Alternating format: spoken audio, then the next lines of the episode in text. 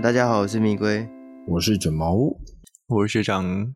嗨嗨，那个新的虎年已经到来啦。那虎年到来，等一下，等一下，哎，是是是是，你价许上升哦。不要因为他最近回来了，你就你就开始利用他的梗了。我我想说，今天有 Q two 的话题可以聊一下。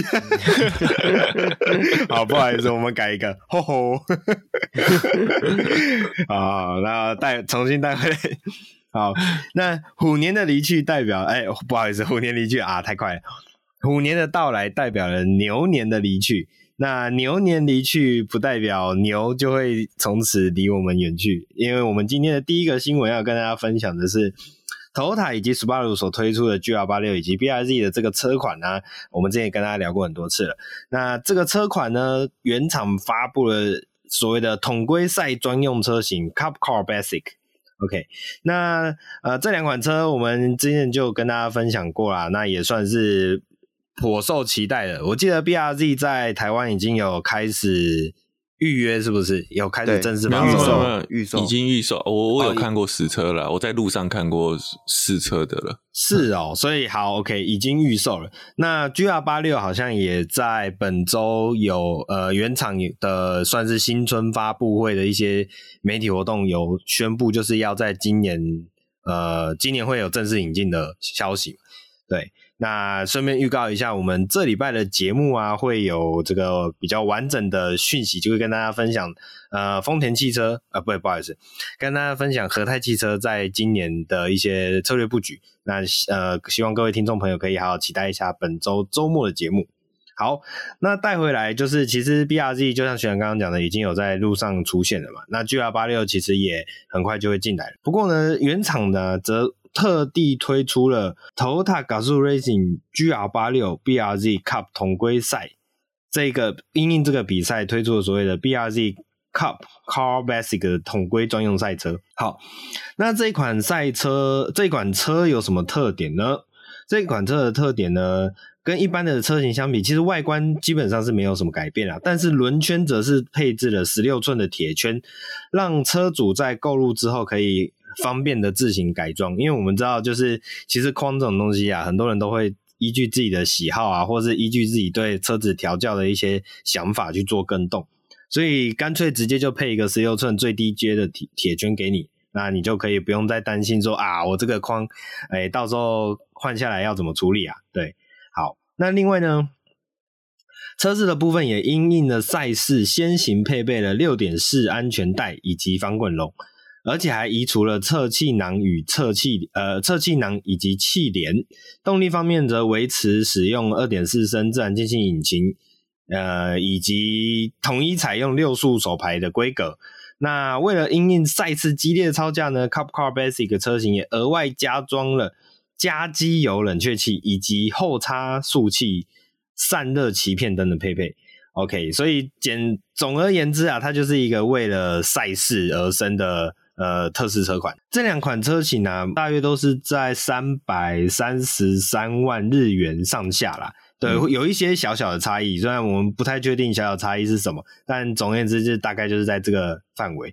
三百三十三万日元换算台币大概多少？八十八十万台币。所以你只要有八十万台币，就可以享有这种非常硬派的呃赛车车型哦。所以还也是还蛮有吸引力的哦。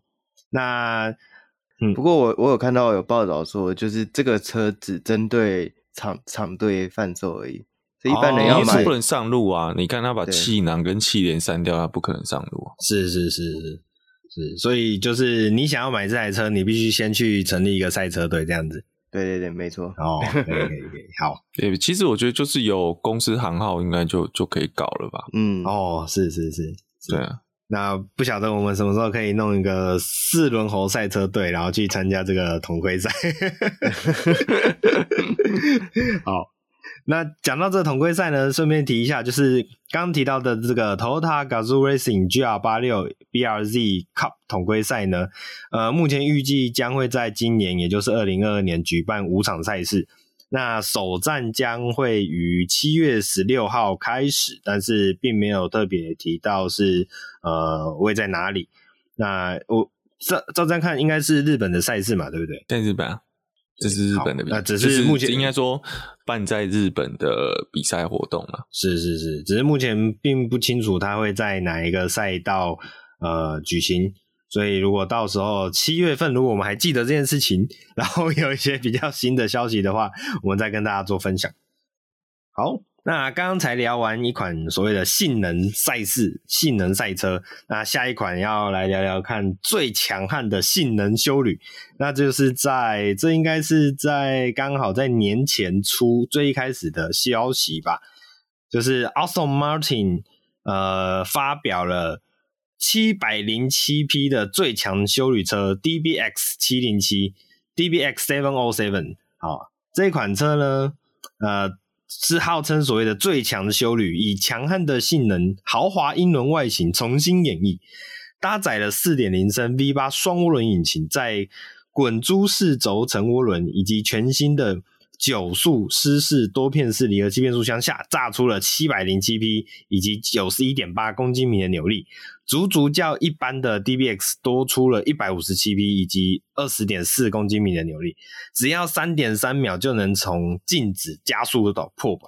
好，那之前龟董也戏称这个 DBX 这款车是呃酷嘎酷感哪个哪一个级别？AM AM 的 AM Line AM 级 AM Line AM Line，所以现在这个七百零七的版本应该。算是 AMST 之类的，还是酷嘎啊？AMRS 好 OK，好啦，这这是一个戏称啦。那呃，因为整体来说，这个 Aston Martin 的这个风格，或者我们讲前之前的福特的车型设计风格，尤其是在水箱罩的部分，其实跟 Aston Martin 有很大的关联性嘛。因为之前好像是因为是同一个设计师，是不是？造型设计师，这我不是很确定诶、呃，好像是那个 Austin Martin 的摄影师跳到福特去。哦，是是，是，所以才会有那个，就他们前马对马丁头，对对对对。对，是是，是，不然我们就会叫 Focus 头或酷卡头了，酷卡头，这就看你是要上面往下呢，还是下面往上，OK。好，那这一款新的 DBX 707呢，外观换上了全新的车头设计，比起前一版本啊，它的车头的格栅或者进气口的格栅更大，然后呢，日行灯以以以及进气坝的造型也有所更动，以此能够为 V8 引擎带来更好的冷却气流。另外呢，再加上消光各色的窗框，以新的引擎盖散热片以及车尾新增的延伸老延伸式老流。还有加大后下扩散器以及四出尾管，二十二寸的轮圈，然后啊最大可以选到二十三寸。这整这些新的设定啊，都让 DBX 707充满了非常强劲的力量感，啊，算是一个非常具有味道的车款。好，那除了外观以外啊，车内装的部分，DBX 707也标配了十六项的电调加热运动化座椅，并且提供了 Accelerate Sport。Acantera 麂麂皮或真皮，或者选配的 Inspire Sports 套件，这个叫羊本染皮。OK，反正就是一些很厉害的皮面呐。啊，这些封面材质，然后结合了亮黑色钢琴烤漆中控饰板，还有深各色的内装套件等等，打造出独特的英伦风味。呃，总总而言之，整体的车的设计感，其实我觉得是有。有一定的品质的，一定的水准的。对，你从整个氛围啊，它的整个氛围营造出来，就是有那种呃非常有性能车的味道，但同时又不失英国是英式高级车的那种风味。对，所以还算是融合的蛮好的。那除了强悍的707七百零七匹 V8 动力以外呢，原厂也为 DBX 七707配备了全新的电子限滑差速器，以三点二七的中传比提供更直接的动力感受。而且还可以在前后扭力系统分配下，呃，由后轴输出百分之百的动力，也就是说，它可以是一个纯后驱的呃运动休旅车。好，另外还搭配了前四二零后三九零的陶瓷纤维碟盘，三腔式的气压悬吊，优化后的电子转向系统等等等等，都为了这个，诶、它可以可以说是为了它的操控啊，让它的操控更加出色。那这一款旗舰车型呢，预计在今年的第一季开始上线生产，首批车型最快会在第二季下线。OK，那讲到这一款 DBX 的话，它的对手是不是可以对到 Lamborghini 的 Urus？嗯嗯，其实还更高阶哦，更高比 Urus 更高阶，因为它为什么号称最强性能修理车，就是因为它的马力已经破七百了。我们都讲原装马力，Urus 我记得好像是六百五吧。Q R 还是 Q 八是六百吧？嗯嗯嗯。那 Urus 的马力六百五。对，所以它破七百，它更强。嗯，那大概你说比较近的应该是凯宴酷配 GT 吧？啊，嗯，是。如果你讲比较新的啦，嗯嗯嗯嗯，呃，凯宴酷配 GT 有多多少？我来看看。我看到这个，大家都说最快什么修旅车，我就想说，嗯，那 Model Model X，想说大家都排挤我。没有，因为没有。不是这样说啊！对，我刚刚看那个凯宴，凯宴的 Turbo GT 是六百四十匹而已，嗯、所以还比 Urus 小一点。嗯，那你说 Model S 为什么大家都排挤它？原因是因为 Model S 不能转弯啊！哦，原来如此啊！那他说我不需要转弯，等下直直走。是撞过去，是是是，来来比 drag race 啊，对，美国人只玩 drag race，是是是，对，OK，好，那假设好，假设我们先撇除动力啊，因为目前看起来确实只有这一款车是超过七百匹的。那撇除动力来讲的话，我想在集聚上以及造型上的一些比较，刚刚提到的这三款车，两位会有比较偏向的吗？或者比较喜好的？嗯，其实以 DBX 七零七有一个很大的特色，嗯，你刚刚在描述中也有讲到，它这是一个比较大外观上的变化，其实是在前后保杆，尤其是。前后保杆那个下 diffuser，对，它是少见的下 diffuser，等于是全车最后面的地方是整个外凸，对对，整个外凸，它那个下下扰流的效果非常的大。嗯，呃，我觉得这是它在这次改款跟你说它与其他性能修理车上面最大的不同。嗯，因为其他性能修理车大概还是比较一般型的，我们会讲比较战斗型的保感，但是它的下扰流一定都会有效果，但还是你会让他觉得是一个道路用车的感觉。但是这一台 DBX 七零七的后下扰流会让你觉得它是呃，如果你把不看轮轮子以上的话，嗯，你看那个屁股，你会觉得这是一台。准跑车的后屁股，是是是是，就是传说讲的赛味很重。啊，不是。对，赛。没有赛事味道浓厚。OK，好，不过其实马丁头跟他的内装，嗯，没有那么，我自己没有那么喜欢啦。哦，是是是是，那龟龟嘞，龟龟你这三台。这三台都是修旅车诶，我好难选哦，而且都没有手牌。对啊，OK OK，龟龟表示我不想选修旅车，对，出手牌了，出手牌我就买这样。对，出手牌，出手牌我可能就买不起。OK，好好没关系。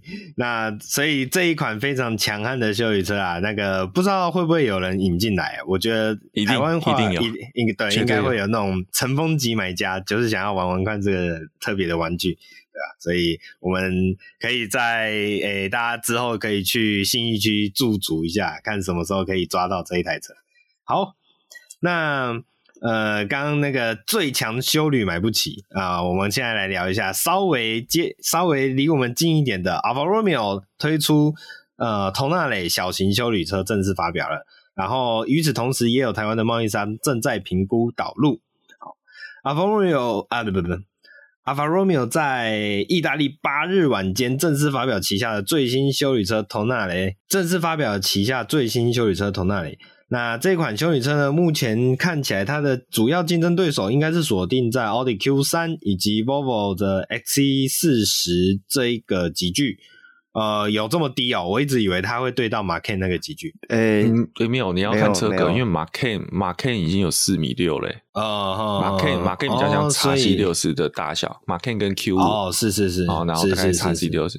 那这头纳雷是四四米五，跟四十。确实确实是蛮。我们用车格大小啦，但我们讲价位，不是讲奢华度。对对对对对，好。然后。这不仅是母集团易主后的首款全新作品，这个所谓的母集团就是之前跟大家聊过很多次，就是跟红海有合作的 Stellantis 这一间呃集合的新的公司。OK，然后这也是品牌跨入电气化领域的第一步。呃，目前预计 Tonale 将会是最后一款采用 FCA 时代开发平台的 Alfa Romeo。目前 Tonale 所采用的平台是与 Jeep Renegade 共用。然后也保有了纯电化的升级空间哦，所以看到所采用的平台那个瞬间高级感就往下拉了一些，看起来是我对 Alfa Romeo 这个品牌有太多呃额外的额外的幻想。好，那外观如同原厂过去所宣称的 Alfa Romeo t o n a l 量产版本，保留了极大多数概念车的设计元素，包含了水波纹一般的优美曲线比例依旧维持不不变。Alfa Romeo 强调了 t o n a l 的锁定的客群是年轻、都会以及注重动感的消费者，因此对品牌的传统有相当多的致敬之处。对，那这一台车整体来说的外形感确实是蛮偏向年轻化的那种风格啦。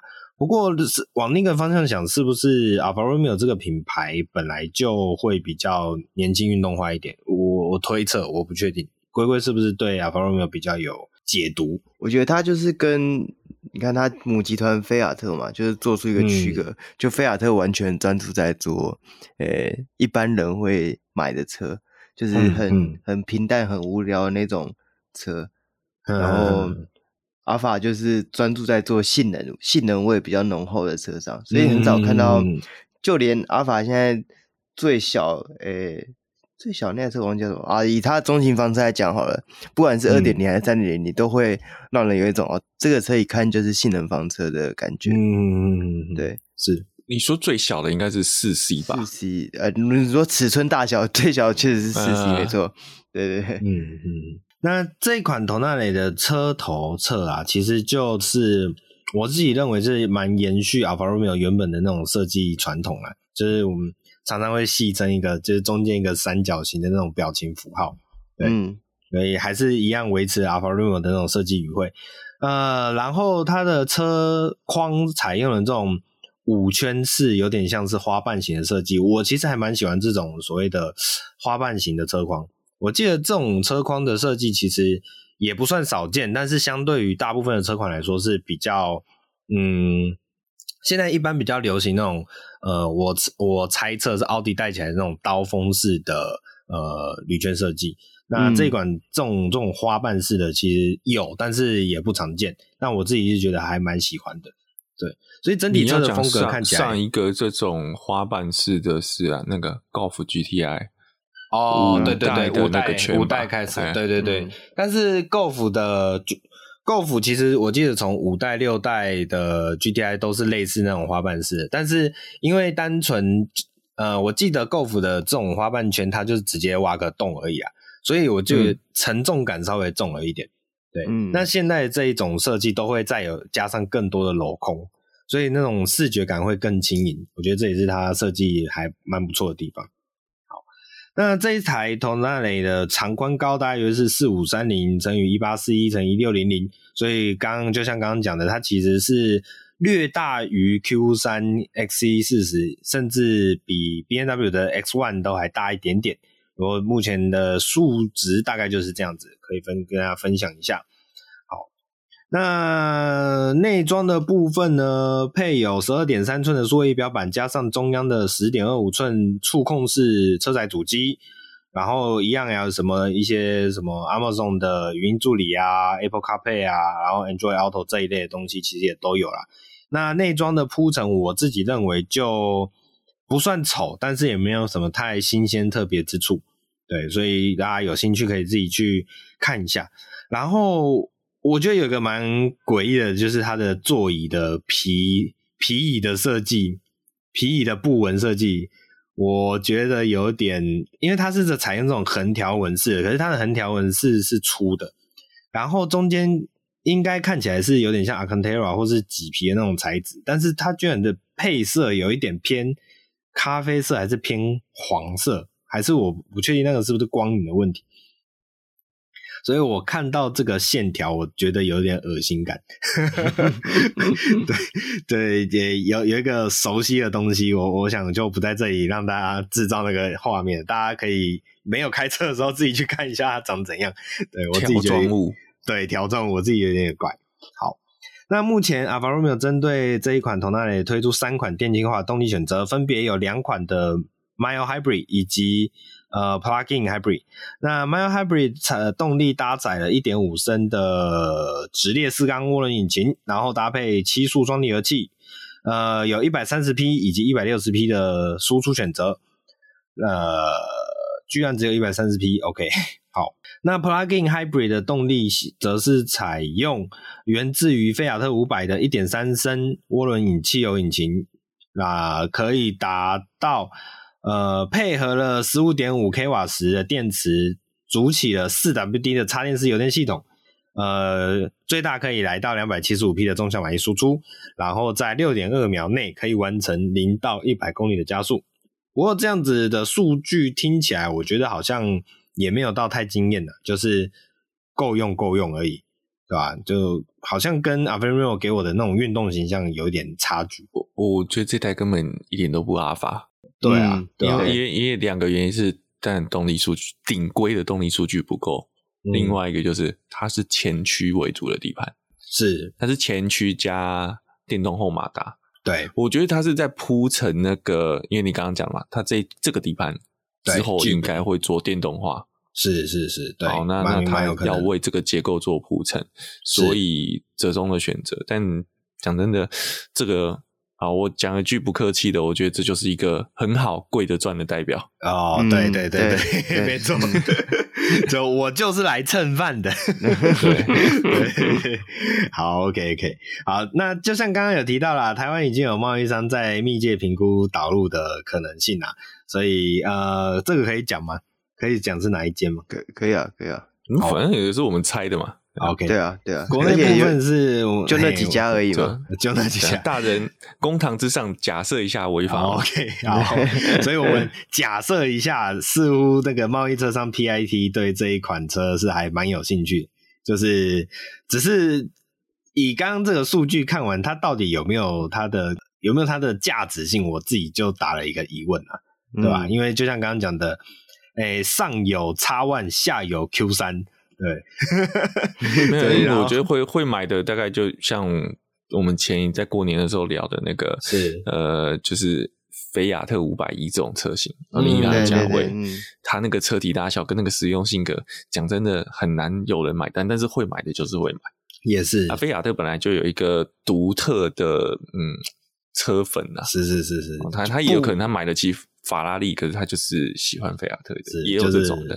不甘于平凡的，嗯，好，OK，那没关系，我们就呃不甘于平凡的人的这个想法我懂，对，所以我们在呃期待一下路上可不可以出现那种移动表情符号，在路上跟我们大家相见。那头那里你小讲了一个东西，哎、欸，是它有搭配 NFT，哦，有配 NFT，哦，这个我没有特别看到，欸、新闻有写到搭配 NFT。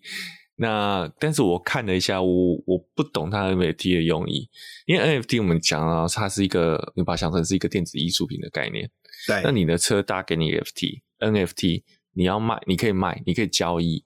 对，我觉得它有一个功能是，但你可以用这个 NFT 去做继续记录你这个车子的什么资讯，然后可能就因为每个人的开车啊，嗯、每个人记录，所以它有它独特性。但是你要把它拿来卖，嗯，卖谁啊？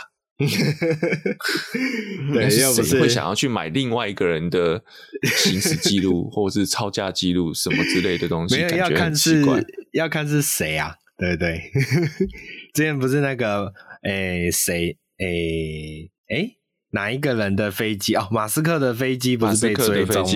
对对对对，然后不是还开高价想要买下他的这个，再算一个骇客嘛，也不算骇客嘛，反正就是一个学生。因为也不，其实骇客不一定是真的骇入什么东西，它其实就是一个利用电子情报的，是是是，呃，做一些资料收集的人。对对对对对对，所以想要高价买下他的探索。探索没有没有高价五五千美金，对啊，被 嫌太少，对，所以，所以对，也许如果是马斯克开的这台车，它的数据就会有人想要研究一下。对，好，好，那聊完 Alfa Romeo，我们来聊一下这个 Volvo。Volvo 有一个呃，我觉得还蛮特别的这一条新闻，可以跟大家分享一下，就是为了下一代纯电作品做准备，Volvo 将导入 Mega Casting 的铸造技术，打造轻量化车体结构。OK。那之前有跟大家聊过啦，就是 Volvo 在电动化的这一块，其实布局的也算呃蛮长一段时间的。那近日呢，透过官网公布，将注资一百亿瑞典克朗，约合美金十一亿的金额，于新世代纯电车款的产线。呃，其中一项重要的投资就是将导入所谓的 Mega Casting 铝合金铸造技术，将打造轻量化车体结构，以应应电动车的效能需求，好，那什么叫做 Mega Casting 呢？呃，其实这个所谓的，诶、欸，特斯拉是不是已经有运用类似的技术在它的？是的，对，没有错，车款上面，特斯拉已经用好几年了。对，好，那我来描述一下传统汽车的生产方式。我们大家都知道，就是传统汽车主要都是以钢铁为材质，为所谓的呃。本体的材料材质，对，那呃，其实钢铁的东西啊，或者我们讲说车子的钣金，不管你是结构钣金也好，或者是呃外面的外观的钣金也好，很多都是所谓的冲压件。那尤其是车体的部分，车体的部分其实它是用好几片的车体钣金零件，比如呃冲压出来以后呢，再利用所谓的焊接技术，把这些小零件焊接起来，焊接成一个大块的模组化的。车体，呃，模组化的车体部件，然后再有好几个车体部件，再进行所谓的焊接，然后焊接成所谓一个整台车体，或者我们有可能有些人会知道叫所谓的呃白车体 （body white）。对，那这个白车体就是这样完成以后的东西，它就会再拿去做后续的，不管是所谓的呃防漆、呃防锈的漆。涂层啊，或者是这外观的涂层啊，或者是最后的呃中间的设计涂层，以及最后的亮面涂层这一类的后后制层。所以简单来说啊，传统的车体就是从一片一片的比较小的呃钣金结构开始焊接起来，组合出我们看到的车体。但是这种所谓的呃 Mega Casting 呢，它其实就是转而使用了铝合金，因为铝合金。我们一般人对于铝的概念就是，哦，它是结构强度有，然后又很轻的这种材料。好，那铝合金有一个点就是它比较没办法用冲压，它主要是得要用所谓的铸造。那以前的铸造，以前大家想到的铸造就会觉得，哦，好像是重铸铸出来一个很重很大的一块。物体，但其实呢，这个所谓的 Mega Casting 把这把这个铝合金的铸造技术应用到车体上面，它就可以一次把所我们刚刚提到这个部件，车体部件一次把一个大块的车体部件直接铸造出来。那这个车体部件呢，就它可以省去那些所谓焊接需要花费的时间，那同时又可以在结构上去做轻量化以及呃。一次性的产出，所以这个对车体新技术的车体来说，其实是有一个很大的利基点。然后，就像刚刚学长提到，其实特斯拉的车子啊，呃，最早其实就是使用这个率先采用这个技术生产车型。呃，我不确定是不是第一间呐，因为使用铝做车体，好像高级车、豪华车也很早就有使用，对不对？Jaguar 很早就导入铝制了，是。铝制为主体的车体架构，是是是，但是是是不是使用这种所谓铝合金压铸技术？没有没有没有到这么，它还是变成是多片铝合金的结合，嗯、跟钢材的结合。是但是我想说，它的铝铝合金的占比成分比较高，是是是。啊，因为你回头还是一个问题是，这它要变成一整个大片压铸，那个是制具的难度很高，是。是哦，所以当时特斯拉导入这个的时候，其实你想特斯拉导入的时候，其他车厂有没有人说它会成功吗？哦，它一定前面还有很多问题，嗯，那也被特斯拉搞出来，它也摸了一段时间了，嗯，也被特斯拉搞出来了嘛。是，对。总而言之，这个新技术的导入对车子未来的呃设计一定会有一些影响，不管是在。呃，车体结构面呢、安全面呢，还是造型面来讲，我觉得都会有很多的影响在里面。所以，我们也是乐见车子的技术发展有进一步的更新啊，对啊，所以之后我们再诶、为大家追踪有没有更新的技术面的消息。好，那讲到车子技术的发展呢，不得不提到，诶、有的技术在进步，在演进，有就有一些技术会被淘汰，那就是 Hyundai 已经提出了要关闭韩国内燃机研发部门，资源将全数转移至所谓的电动系统。好呃，今年有消息指出啊，Hyundai 因为因应了电能趋势啊，将计划减少一半旗下的内燃机车型。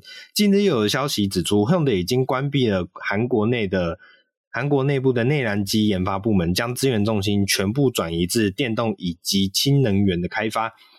那其实很多人很多的车厂都在积极的做扩大电动车的研发啦，这一块其实大家都很清楚了。对，因为我们看现在的趋势，就就可以一窥一二。OK，那但是呢，因为这个比较新的技术，需要大量的资金以及大量的资源投入啊。那相对的来讲，那个内燃机一来它也是算是一个算相对成熟啦。那二来来讲，它其实也是一个在现在这个电气电动化趋势之下，它是一个即将被眼看就是即将要被淘汰的项目。所以这个会有这种停止研发的动作，我我们觉得也不意外。那尤其是 Hyundai 集团以及计划在二零二五年之前要达成所谓年销售一百万辆电动车，以及二零四零年全电动化的目标。那为了达成这个目标啊，删减预算啊，来做资资源的集中是也是很呃不不太意外的事情。好，所以来跟大家分享一下这个消息，就是内燃机的逝去。可能正在一步步的发生，这龟龟可能会有点感伤。好，那我们赶快来再来带下一个感伤的消息，那就是奥迪执行长表示呢，A one 入门呃，奥迪的入门级距车型 A1 以及 Q2 这两款车可能要告别市场。那执行长甚至直言，小型车对我们来说是一种负担。好那讲到豪华品牌的入门车款呢、呃，其实奥迪跟双 B 比较起来，大家就可以发现一件很特别的事情。呃，B N W 的入门车款大约是呃所谓的 E 系列，然后呃宾士的入门车款大约是所谓的 A Class。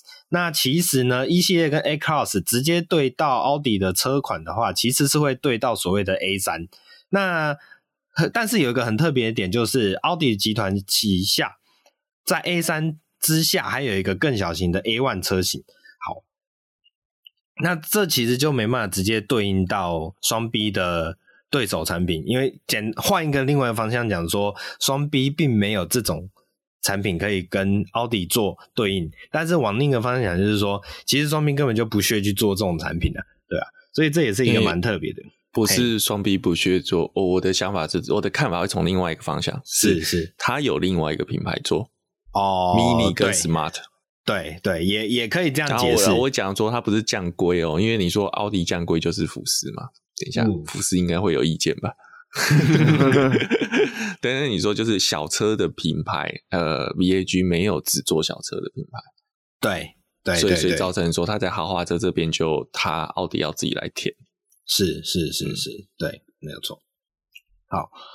呃，所以就像刚刚提到了，呃，其实这这两款车型啊，在呃整个品牌的定位啊，以及整个形象上面呢、到底对奥迪来说是一个好的存在，或是不好的存在呢？其实就消费者而言，这个是这件事情已经讨论过很多次了。那这一次的奥迪的执行长所说的这一个话，也确实就是可以说是印证了大家对于这两款车型对这个品牌价值所。探讨的一些呃问题点存在，好，所以也因此呢，奥迪已经取消了 A1 以及 Q two 两两两款车款的后续改款计划。好，那 A1 的话，我我相信大部分的人应该都知道，A1 其实跟 Polo 是同一个底盘了，就是所谓的 MQB 的 A 零级距底盘，所以你会看到一台呃，你会看到那个所谓的豪华车款、豪华品牌的奥迪的品牌里面，居然有一款还在配传统手刹车的车型。对，确实是有一点蛮特别的。好，而且呢，还有另外一个点就是，呃，A one 的，我记得 A one 的车型好像也是配扭力梁，对不对？对前驱，对前驱，然后扭力梁，所以你会就会觉得，哇，一个豪华车型配了一个前驱的动力跟一个扭力梁的后悬吊设定，这确实整体来说就是有一点令人觉得怪怪的，所以也很多人会戏称是 A 系列感到中枪，感到中枪，这这个不一样啊，这个是一个是我舍弃自己的脚来诶、欸、配合你，一个是我直接就是出生就是跟人家比就是矮一截，那个是有点差别的。好。重点来说啊，就是之前就有人戏称啊，呃，比如说 A1 这种车款，就是想买的人买不起，但是买得起的人又看不起。那我想这一直也是奥迪品牌，至少我们讲在台湾很常遇到的这个问题跟现象。那更不用说奥迪品牌里面的最低阶入门车款这种状况。好，那 Q2 的退场，我觉得就比较特别啦，因为 Q2 就我印象，它并不是 A0 级距的底盘。但是呢，它确实比起 Q 三小了很大一截。另外一个点又是 Q 三后来又有推出所谓的呃 Q 三 Sportback 版本，所以以这种 Q two 原本比较定位在所谓的跨界跑旅的这种风格之下，Q 三 Sportback 出现确实很大一部分蚕食了它的呃存在价值以及存在意义。所以我觉得这两款车退场的状况，我觉得是不意外了。那由于这个 Q two 啊，Q two 的这个新闻啊，刚好我们就来提一下我们的诶、欸、观众朋友，我们听众朋友啊，有跟我们做留言。这一位是五星推推的 Joanne 哦，约约翰哦，约翰就是约翰 John 的意思哦，他他他的名字是这样子啊，他提到说呃。他想要问我们主持人说，以下这五台就是 BMW X1，然后奥迪 Q2、Volvo 的 XC40，然后 Lexus 的 UX 以及 NS 这几台车，我们会怎么选呢？那刚好就是我们今天的这个节目，呃，因为我们这礼拜的节目已经有预排好，呃，我们的行程，讲行程吗？怪怪的主题，我们主题主题对主题已经有预排好了，所以我们想跟你讲说，哎、欸，没有，我们还是有看到您的留言的，所以我们很热心的想要回复您，所以请你呃锁定我们下周的呃周末的节目，我们特地为您开大概一个半题的时间跟你讨论这个主题，好，请在追追踪我们的节目。好，那我们这礼拜的国外新闻就大概到这边了，再请龟龟来帮我们带一下本周的国内新闻。哦那本周第一则国内新闻呢，是和泰汽车的全新国产商用车 Tom S 已经正式在台湾发表了。那一共会有四种车型，分别是铁床手排、木床手排、木床自排跟木床自排的 TSS 四个车型。那售价是从四十九点九万到五十六万不等。那 Tom S 在外观配备的设定上啊，全车系都是采用 LED 的头灯跟日行灯。然后有十四寸的铝圈，还有透过大面积的挡风玻璃，还有薄化 A 柱的设计，让这个商用车的驾驶可以有良好的视呃视觉表现、视觉表现、视野表现，就再也不会有被 A 柱挡到的这个状况发生了。这样，那在车辆载重表现部分呢、原厂透过较宽的车身设计，塑造出相当大的货床面积。达到三点八八平方公尺。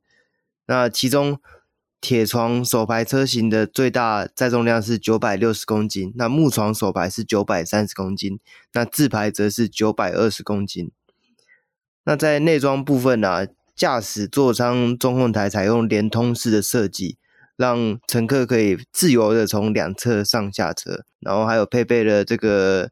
抗耐胶皮座椅、冷暖空调、蓝牙音响主机以及油箱开启键。油箱开启键，这是哪一台车没有？或者是？哎，你不能用轿车思维来看货车，没有比较便宜的，总要自己手去按一下，它才会弹起来啊。对对对，哦，我懂。哦，对对啊，一般的商用车应该是直接下车用转的啦。对对，油箱啊。我这样可以理解。OK，好，好，那包含驾驶座啊、副驾驶座也都有置杯架，让你送货的时候呢，也有这个地方可以摆你的手摇杯。那在动力方面呢、啊，国内导入生产的统一采用1.5升自然进气引擎，那具备就是8.4匹的最大马力跟13.7公斤米的扭力，然后提供。五速手排跟四四速自排的变速箱供选择，并采用后轮传动的设定。那全车系都有引擎自动启闭的系统，然后还有四点九公尺的回转半径。那在主被动安全的部分呢 tons 全车系都标配两颗安全气囊，跟 VSC 的车身稳定控制系统，TRC 的循迹防滑控制系统。那它还有一个顶规的 TSS 车型嘛，就搭配了商用车少见的 Toyota Safety Sense 的主动安全系统。不过这套 TSS 应该只能算是可能零点一而已吧，因为它只有一个车道偏离的警示系统，跟一个预警防护行人跟自行车骑士的侦测功能，还有远近光灯的切换系统而已。所以其实。讲说有 TSS，但是内容跟一般我们常听到 TSS 其实是这个相距还蛮大的啊。对，好，那和泰汽车也表示啊，这台车的年度贩售目标上看一万辆。那在厢型车版本的 Town S Fan 则是预约在今年二零二二年的第四季追加上市。那其实年贩售一万台应该是轻轻松松啦，因为据据我所知，在还没上市前就已经接单超过四千台了，那才年初而已。嗯、对，就对，到年尾要卖一万台，应该不是什么太大的难事啊。对，对，所以也是替这个小型的商用货车，就是增加一个战力啊。因为过去大家想都不用想，就直接去买那个那个叫中华中华对中华林立。对，因为你也没其他选择，那现在多了一个 Toyota 的选择，嗯，那很多人可能就会变心了。其实好像也不是没有其他选择，诶，只是其他选择，我记得 Suzuki 是不是有类似的车款？啊对啊，Suzuki 有那个 Carry，然后还有那个东风小康。哦，对对对对对，就也不是说没有其他选择啊，可是你其他选择太弱了。对 对对对对对对。对所以这一次和泰这样子进来，但我记得他们有号称说想要呃达成市占率百分之六十嗯以上的目标嘛。嗯、对对对，所以就是一统江湖的时刻终于要到来了。没错，对，据说原本在这个集聚里面啊，中华林立的市占率是百分之九十九的样子。对，就几乎是可以说是全包了，啊嗯。那剩下很少数、很少数可能会买 Suzuki 的车，甚至是更少见的东风的那台，那个算是国产车吗？嗯、还是 它是国产车？诶、欸，它一定是国产车，哦，只是它的零件零件是可能是那个进口进来的，哦 okay。好，对，那我们就看看之后会不会有更多其他车厂来投入这个小型商用车的市场。那第二则新闻呢，是小改款的马自达 CX-5 正式发表，那售价是从九十九点九万起。那小改款之后的 CX-5 全车系总共多达七种车型选择，那车型也全数改用英文名称来命名。那因为它的名字都非常的长啊，所以有兴趣的听众可以直接上官网看一下详细的车型资料。那这一次小改款的重点会在动力跟主被动安全的升级。那在动力部分，小改款的 CX-5 提供二点零升的自然进气跟二点五升的涡轮增压引擎供选择。